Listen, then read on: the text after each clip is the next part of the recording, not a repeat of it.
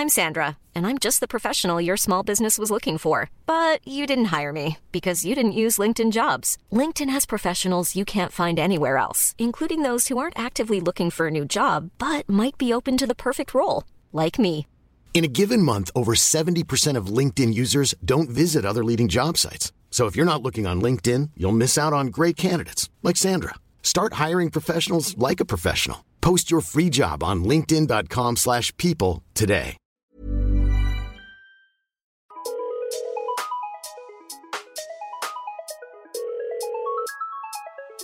Bonjour, c'est Chéra et bienvenue dans mon podcast Bip Sonore.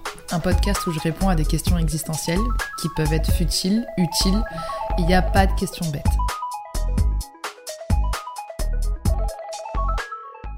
Coucou Chéra, dis-moi, ça fait quoi d'être maman? Genre vraiment? Aujourd'hui, on va répondre à une question qui me passionne, qui me tourmente, et une question euh, que je vis depuis maintenant 14 mois, parce que oui, on compte en mois quand on est maman, on compte en semaines, on compte en, en secondes de vie. Oui, je suis maman. C'est une question qui est extrêmement intéressante et qui peut intéresser tout le monde. Non pas que les mamans, non pas que les mamans en devenir, mais aussi les papas, les personnes qui veulent des enfants, les personnes qui ne veulent pas d'enfants. Enfin bref, je trouve que c'est vraiment une question qui peut susciter la curiosité chez tous ou pas du tout. Mais en tout cas, je vais vous donner mon avis le plus vrai, le plus juste en fonction de mon expérience et ce que j'ai pu voir autour de moi. Qui est intéressant avec cette question, c'est que la personne me dit, genre, vraiment, vraiment, qu'est-ce que ça fait d'être maman en fait? Pas forcément euh, que ce qu'on voit sur les réseaux sociaux, que ce qu'on entend à la télé, que ce qu'on voit dans les films, vraiment, genre, intensément, profondément. Commençons par le commencement. Vous savez, j'avais vraiment envie de faire cet épisode avec ma mère. Elle n'est pas disponible actuellement, mais je trouve que son regard aurait été aussi intéressant. Pourquoi? Parce que d'une génération qui est complètement différente que la mienne, une génération où il y avait énormément de tabous autour de la maternité, où il y avait très peu de solidarité aussi par rapport aux mamans, euh, il y avait aussi pas mal d'invisibilité aussi euh, autour des mamans à cette époque-là.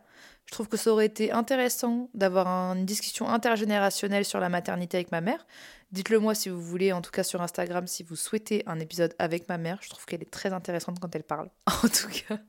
Mais aujourd'hui, en 2023-2022, qu'est-ce que ça fait d'être maman? Il y a énormément de soutien qu'on peut voir sur les réseaux sociaux. Je trouve que les langues se délient vachement par rapport aux tabous autour de la maternité, etc. Qu'il y a beaucoup de choses qui se disent, mais il y a toujours des choses qui ne se disent pas. Et au-delà de ça, je trouve qu'il y a tellement de choses qui se disent des fois que ça peut être anxiogène, que ça peut euh, angoisser. Il y a trop d'informations des fois que tu dis oh, mais si ça m'arrive à moi, mais si ça se passe comme ci, si ça se passe comme ça. Or, quand on devient maman ou quand on est maman, il faut un lâcher prise total. C'est ce que j'ai appris. Pourquoi? Parce que c'est la seule aventure, l'une des seules aventures qu'on ne contrôle pas. On ne contrôle rien.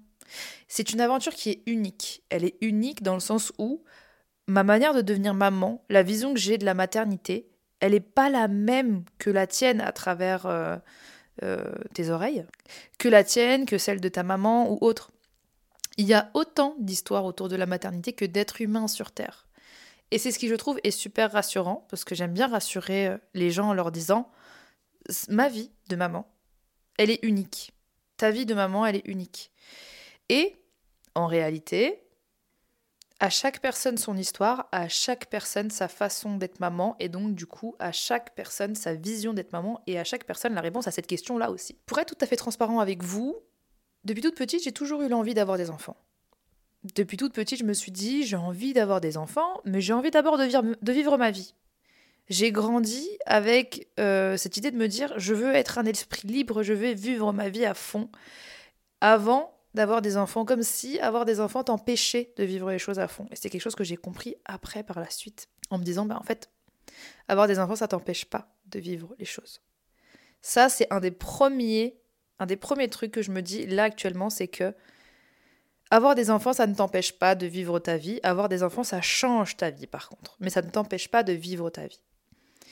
Il y a quelques années, dans mon envie et mon besoin de devenir maman, il s'est posé un truc. Voilà, il y a eu euh, la crise sanitaire.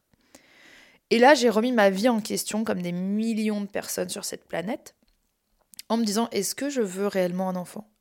Dans le monde dans lequel je vis actuellement, est-ce que j'ai envie de lui faire vivre cette vie angoissante? Cette vie euh, où je, je perds foi en l'humanité? Est-ce que j'ai réellement envie d'avoir ce besoin égoïste de me dire que je veux créer la vie dans une vie où moi-même je me sens mal à ce moment-là. À l'époque où j'avais tenu ce discours en disant je ne veux pas d'enfant, c'était pour aussi remettre en question bah, du coup ce sujet-là sur la table, parce que moi-même je me posais la question. Et en plus de ça, j'étais en colère à cette époque. En colère. J'ai eu beaucoup de colère en moi. Ça s'est beaucoup calmé ces derniers temps. J'étais en colère parce que j'avais une proche à qui on qu'on embêtait beaucoup. Que l'entourage embêtait beaucoup, que la société embêtait beaucoup. Pourquoi? Parce qu'elle était arrivée à un âge, selon eux, où il fallait fonder une famille. À un âge, selon eux, où il fallait qu'elle ait un enfant. Donc elle avait cette pression, en fait, cette pression sur les épaules. C'était une personne qui avait envie d'avoir un enfant et qui n'y arrivait pas. Et qui passait par des épreuves et des étapes très douloureuses dans ce processus-là, et qui, en plus de ça, souffrait du jugement des autres la concernant, avec ces questions tout le temps redondantes, chiantes, horribles. Alors, du coup, euh, tu veux pas faire un enfant, ça fait quand même longtemps que tu es avec ton conjoint, blablabla, blablabla, t'as tel âge, blablabla, blablabla, blablabla.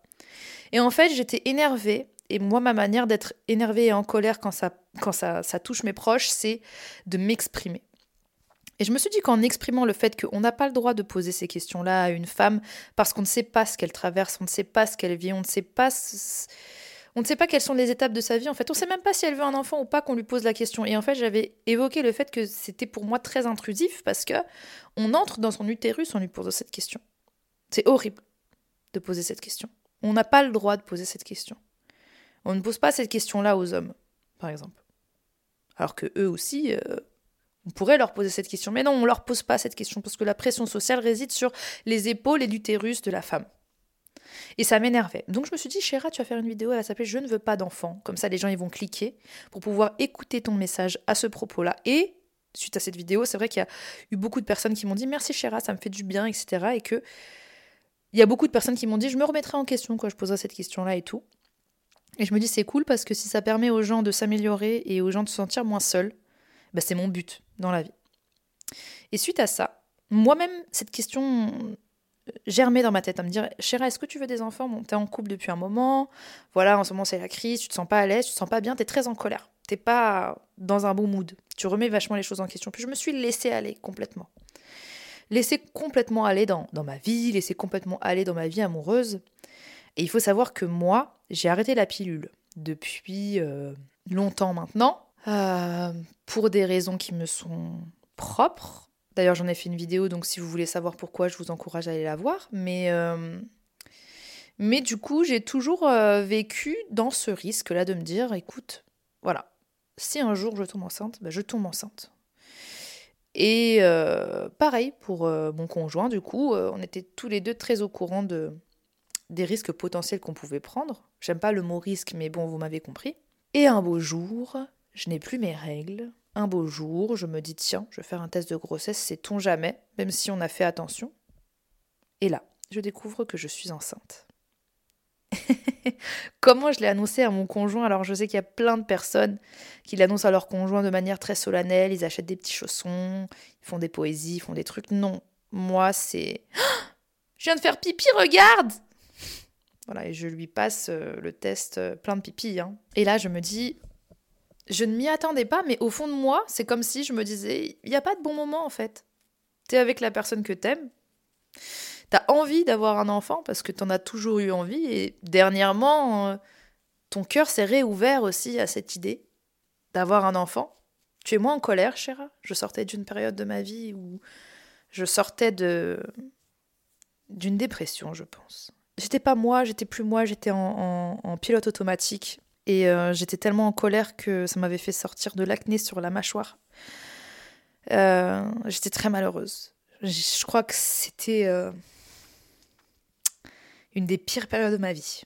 je le dis, je suis un peu émue à, la voix. Et en fait, au moment où j'ai appris que j'étais enceinte,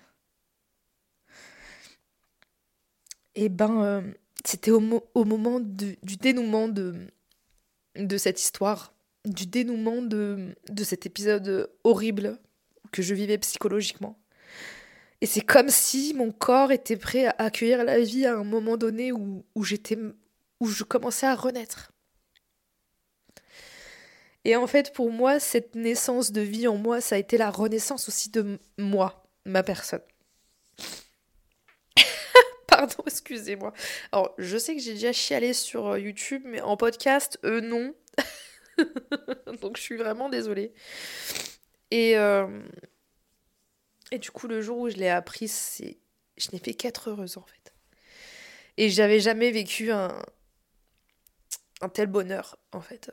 J'ai jamais été aussi heureuse qu'au moment où, justement, la vie se créait en moi. Et je le savais même pas. Parce qu'en fait, pendant un mois, j'étais enceinte de un mois et je le savais pas. Et donc, du coup, à partir de ce moment-là, pour moi, c'est à partir de ce moment-là que je suis maman. C'est pas à partir du moment où, euh, où tu donnes naissance. C'est à partir du moment où il y a une naissance dans ton ventre. Parce que tu es maman c'est il y a beaucoup de gens qui vont te dire oui non c'est quand l'enfant est sorti que non non non non non en fait tu considères que t'es maman déjà si t'as envie de considérer que t'es maman si pour toi avoir un chat c'est être maman tu es maman en fait c'est votre enfin c'est vous qui décidez en fait il faut arrêter de donner le pouvoir aux autres de, de vous dire ce que vous êtes vous voilà et donc du coup j'ai vécu euh, une grossesse euh, qui a pas été euh, simple mais que j'ai adoré vivre.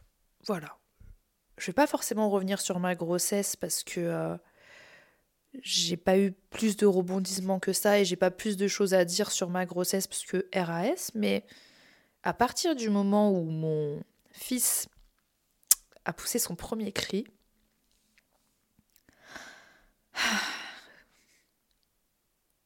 c'est incroyable. Est-ce que je vais chialer tout le long de ce podcast? Je suis désolée, mais ça me remue en moi beaucoup de souvenirs et d'émotions. Et puis en plus de ça, en plus de ça, Chéra, tu vas avoir tes règles dans quelques jours, donc forcément, forcément, pourquoi je fais ce podcast aujourd'hui? En fait, pendant toute ma grossesse, je me suis jamais attendue à rien. Je me suis jamais dit quoi que ce soit et je me suis dit, Chéra, c'est le seul moment où tu peux ne pas avoir de contrôle en fait. Il y a que du lâcher prise parce que c'est ton c'est ton bébé qui décide et c'est la vie qui décide en fait de comment tout ça ça va se passer. Et c'est un tel lâcher prise et c'est un tel euh, une telle angoisse et en même temps une telle paix intérieure dans le sens où à partir du moment où tu mets tes angoisses dans la main de l'inconnu et dans la main du lâcher prise total parce que peu importe les idées que tu vas te faire dans ta tête, bah tu peux rien faire. Et ben il y a une telle paix moi qui suis très angoissée, d'ailleurs, j'en avais parlé dans un autre épisode, on m'avait posé la question, mais comment t'étais quand t'étais enceinte? J'ai jamais été aussi apaisée, je pense. Même si j'avais quand même des petites angoisses. Hein. Mais je m'attendais à ce que ce soit horrible pour moi de le vivre. Mais non.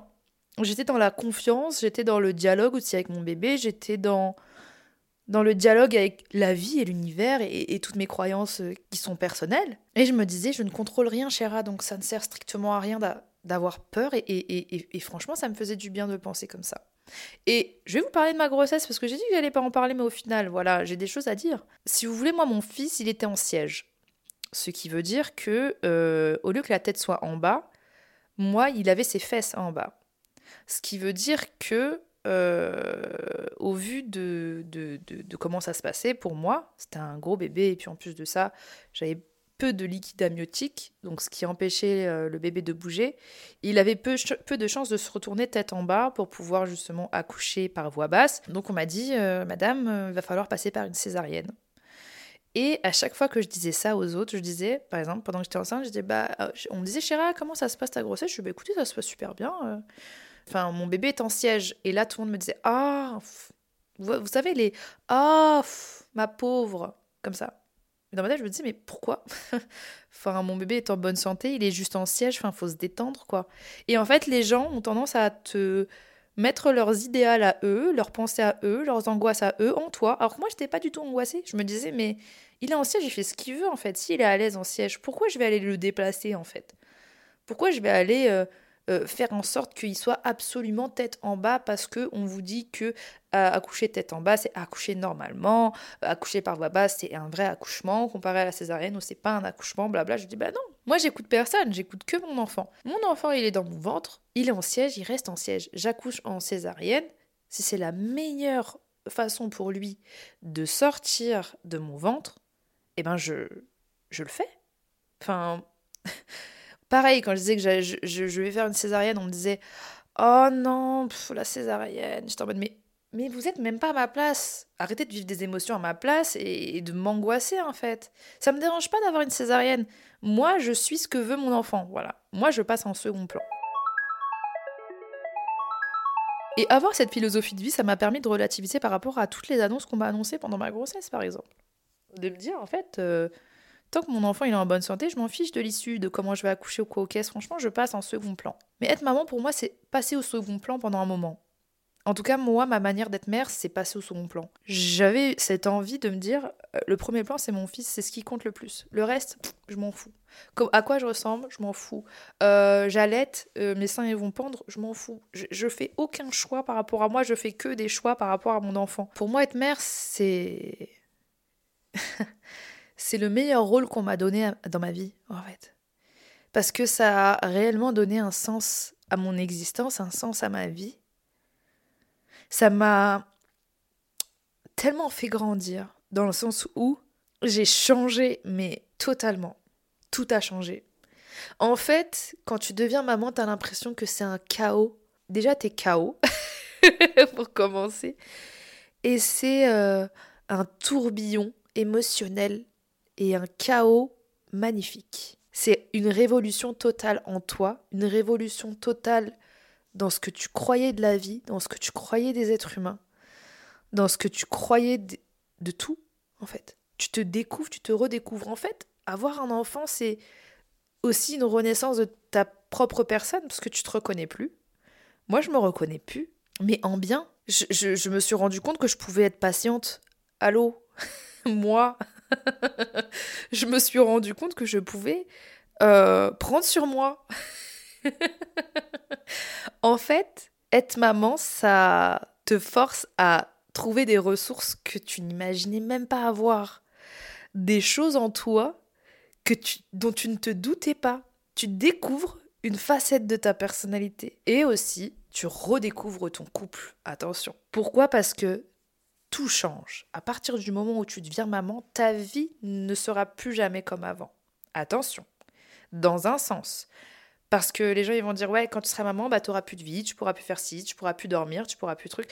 Ta vie sera plus comme avant. Mais tu sais, les gens, ils te le disent en mode négatif. Et tu es en mode, bah non, enfin non. Ta vie, elle est plus comme avant, mais de toute manière, euh, peu importe ce que tu vas vivre dans ta vie, ta vie, elle sera jamais comme avant si jamais tu vis des choses fortes dans ta vie, en fait. Peu importe. Le jour où j'ai adopté mon chien, alors je parle souvent de mon chien, mais le jour où j'ai adopté mon chien, ma vie, elle a plus jamais été comme avant non plus. D'ailleurs, avoir un chien et un animal de compagnie juste avant d'être mère, ça aide énormément. Parce que ça te responsabilise, ça t'apprend à t'occuper d'un être vivant. Alors c'est un chien, certes, vous allez me dire, mais oui, c'est un chien, c'est pas un enfant. Mais c'est pareil en fait. Tu le considères comme tel. Moi, mon chien, c'est mon enfant. Et en fait, le fait d'avoir une responsabilité avant mon fils, ça m'a permis de me dire que ma vie, elle allait plus jamais être comme avant à partir du moment où tu fais rentrer quelqu'un dans ta vie. Et faire rentrer dans ma vie mon fils, ça a bouleversé ma vie aussi. Mais c'est pas mauvais. Hein.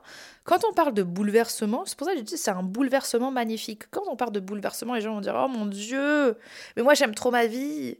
Ma vie ne sera plus jamais comme avant. Oui, ta vie, elle sera plus jamais comme avant. Mais est-ce que c'est mal? Est-ce que la vie, c'est pas fait pour changer? Après, chacun aime sa vie comme il a envie d'aimer sa vie, mais moi, ça me dérange pas que ma vie ressemble à celle que j'ai aujourd'hui parce que j'ai jamais ressenti autant d'amour et j'ai jamais eu autant de lâcher prise envers plein d'autres choses. Je m'en suis jamais autant foutu du regard des gens à partir du moment où j'avais mon fils parce que ce qui compte le plus, c'est comment mon fils me regarde. Ce qui compte le plus, c'est quand il me voit avec ses yeux et que je suis la personne la plus importante selon lui à ses yeux, je me dis, mais en fait, le reste, je m'en fous totalement.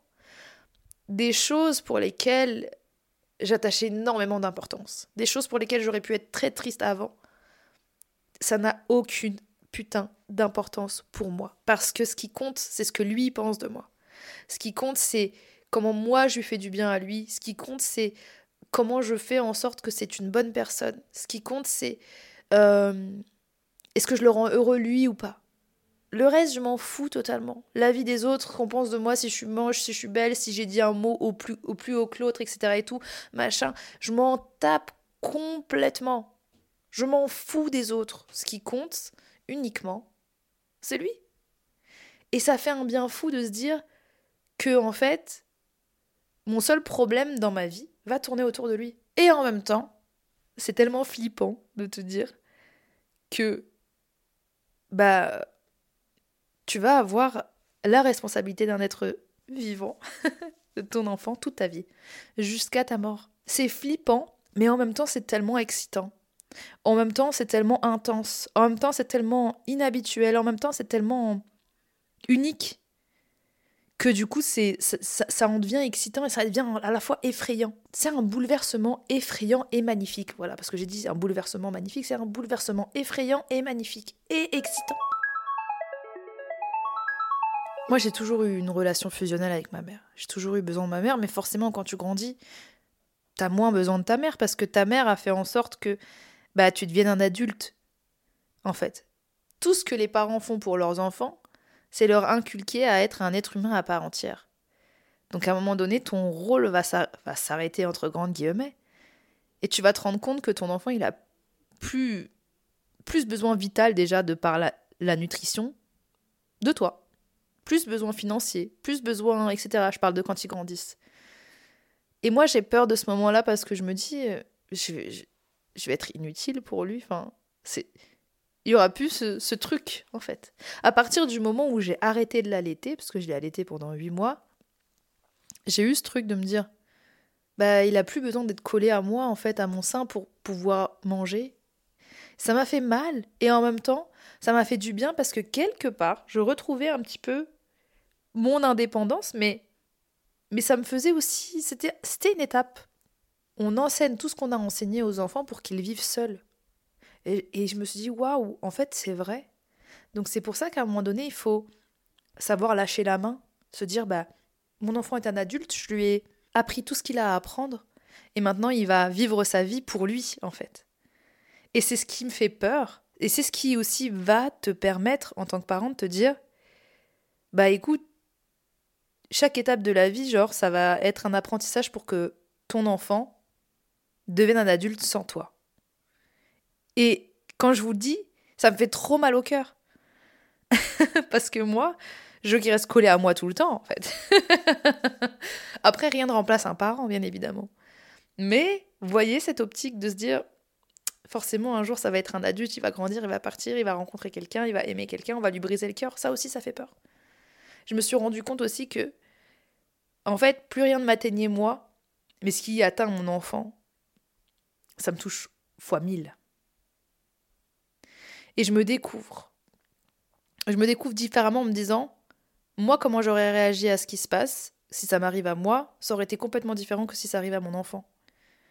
Quand t'as un enfant, une autre, tu deviens une autre personne, en fait. Et c'est ça qui est intéressant, parce que je vous avais parlé de votre kalidoscope de votre personnalité, et ben en fait là c'est carrément tu découvres autre chose, genre tout, toute une l'iceberg qui est immergé de ta personnalité, il, il ressort en fait. Et c'est là tu te rends compte de qui tu es profondément dans ce genre de situation. Pour en revenir à ma philosophie de vie que j'avais en 2020, qui était de me dire euh, je ne veux pas d'enfant parce que dans quelle vie on vit aujourd'hui? Je sais qu'il y a beaucoup de personnes qui m'ont dit euh, Chéra, moi, je veux pas d'enfant parce que je me dis, euh, le monde dans lequel on vit, il, me dégoûte. J'ai perdu foi en l'humanité parce que j'ai pas envie de faire ce choix égoïste de, de faire un enfant parce que j'en ai envie alors que lui, peut-être qu'il a pas envie de venir. Moi, je pars du principe actuellement de me dire que un enfant, s'il naît, il a choisi la famille dans laquelle il veut naître, d'un point de vue spirituel. Pourquoi faire un enfant dans une vie où il y a plus d'humanité? Bah, Peut-être pour euh, changer l'humanité. Peut-être que mon enfant va changer le monde, j'en sais rien. Peut-être que mon enfant, avec tout ce que je vais lui inculquer, toutes les valeurs que je vais lui donner, tout, le savoir et l'apprentissage de la vie que je vais pouvoir lui transmettre, toutes les valeurs autour de la faune, de la flore, du monde, de l'humanité, pour pouvoir faire le meilleur être humain au monde, peut-être que il va être acteur de l'humanité, peut-être que plein d'autres parents vont faire la même chose que moi et peut-être que bah, l'humanité va changer. Je me dis ça maintenant. Je me dis que je vais essayer de lui transmettre tout, tout, comme un disque dur. Je vais être son disque dur de tout ce que j'ai appris pour faire une version de d'une partie de moi améliorée, plus, plus, plus. Après, libre à lui d'écouter ce que j'ai à dire ou pas. C'est ça qui est intéressant aussi. Je trouve que être maman, ça m'a appris à connaître encore plus les humains, à comprendre encore plus les êtres humains, à comprendre aussi à quel moment l'être humain a perdu de sa naïveté, a perdu de sa candeur, a, a perdu toute cette pureté du cœur d'un enfant. Parce que le cœur d'un enfant, il est pur. Le cœur d'un enfant, il est sincère. Il n'y a pas de réflexion autour de, de calcul ou de... Non. C'est juste de l'amour pur. C'est juste, tu prends tout ce qu'il y a à prendre sur l'instant, l'instant T. Et aussi, être maman, ça m'a appris à vivre l'instant, présent dix fois plus. Ça m'a appris à me dire, écoute là, dans, dans la seconde là, tu ne revivras jamais la même seconde là avec lui. Dans trois secondes, il aura déjà changé. Dans trois secondes, il aura peut-être fait un nouveau truc qu'il fait pas aujourd'hui. Et en fait, ça m'a fait comprendre énormément de choses sur les êtres humains, énormément de choses sur la vie et sur le sens de la vie. Parce que ma vie n'a plus le même sens. Mon sens, c'est lui. Et je vous parlais du couple. Le couple prend tout notre. Mais c'est la misère, on va pas se mentir. c'est le caca. Voilà. en tout cas, moi de mon côté, ça a été très difficile. Waouh Quand même, il y a énormément de communication, énormément de choses, c'est très dur. Pourquoi? Parce que bah, la personne qui partage ta vie prend un plan, un, un, un second plan. Et moi, j'avais aucun mal à lui dire Désolé, mais mon fils est plus important, en tout cas pour le moment. Et ça peut être très vexant, ça peut être, tu peux très mal le prendre. Mais je pense qu'à un moment donné, moi en tant que maman, désolée, mais c'était plus fort que moi. Il passe avant. Il passe même avant moi, donc euh, euh, commence pas à me parler de ta place, s'il te plaît, parce que ma place n'existe même plus. Voilà. ouais, je n'existe même plus, voilà, je fais plus rien, je mets plus, plus les sourcils, j'ai même plus le temps de me brosser les dents, enfin, à un moment donné, c'est bon, j'ai déjà assez de problèmes. Mais ça me dérangeait pas, hein, de, de plus exister, hein. j'étais pas en mode, oh, mon dieu, j'arrive plus à exister. Euh. Non, au contraire, j'ai tout donné, euh, en tout cas pendant ces, premières, ces premiers mois de vie, maintenant je me retrouve un petit peu plus, et je suis, je suis très heureuse avec ça. Hein. Et on se retrouve aussi un petit peu plus avec Raph.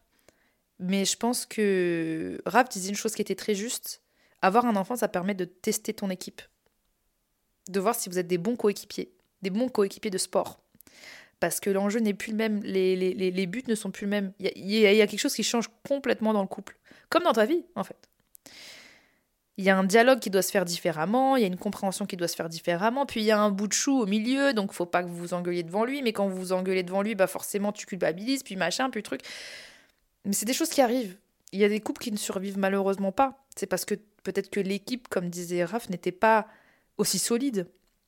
Mais à partir du moment où il y a de la compréhension, il y a de l'amour, il y a de la communication, et surtout il y a l'amour de l'enfant, il y a des essais.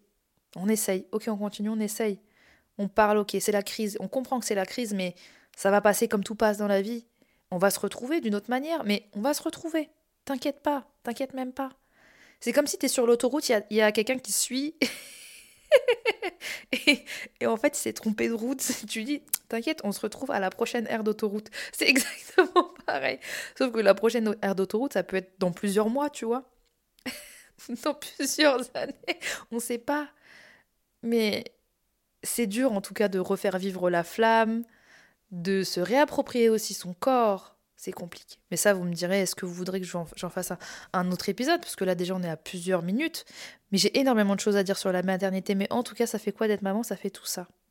Et j'avais déjà fait aussi d'autres contenus en parlant de ma vision de la maternité. Il y a quelqu'un qui me dit Mais en fait, cette maman, si c'est si horrible, pourquoi on est maman? Mais parce que c'est horriblement incroyable. C'est ça que personne n'arrive à comprendre. C'est que quand tu es au bout du rouleau, tu te dis Franchement, je, je peux pas, j'en peux plus, c'est quoi ma vie en fait? Et qui te regarde et qui sourit, t'oublies tout. T'oublies tout. Tu te dis, mais c'est ça la vie en fait. Je m'en fous, je m'en fous, je m'en fous du reste. C'est ça qui est incroyable. Et eh ben c'est ça, en fait. Pourquoi vous êtes maman? C'est si horrible que ça, vous n'avez pas le droit de vous plaindre. Parce que si vous voulez plaignez, alors c'est vous qui l'avez cherché. Moi j'ai entendu des trucs comme ça, mais vous êtes malade, c'est. Oh Allez dire ça à votre mère, non? Vous êtes fou, quoi? Bien sûr que c'est dur, mais la vie aussi c'est dur. Mais il y a des choses qui sont tellement magnifiques dans la vie, ben, c'est pareil en fait. C'est pas parce que c'est dur que t'as pas le droit de te plaindre et que t'as pas le droit d'être heureuse aussi, malgré tout. C'est pas parce que dans l'histoire, il y a des moments où tu craques, t'es malheureuse, t'es au bout du rouleau que t'aimes pas cette histoire en fait. Parce que tu te dis c'est ça ma raison de vivre en fait. C'est c'est ça mon bonheur en fait quand il me regarde et qu'il sourit en fait. Je, donnerai tout pour ça. C'était Chéra. J'espère que vous avez aimé cet épisode si vous avez un message vocal à me laisser n'hésitez pas c'est sur mon Instagram. Et on se retrouve la semaine prochaine. Imagine the softest sheets you've ever felt. Now imagine them getting even softer over time That's what you'll feel with Bowl and Branch's organic cotton sheets. In a recent customer survey, 96% replied that Bowl and Branch sheets get softer with every wash. Start getting your best night's sleep in these sheets that get softer and softer for years to come. Try their sheets with a 30-night guarantee. Plus, get 15% off your first order at bowlandbranch.com. Code BUTTERY. Exclusions apply. See site for details.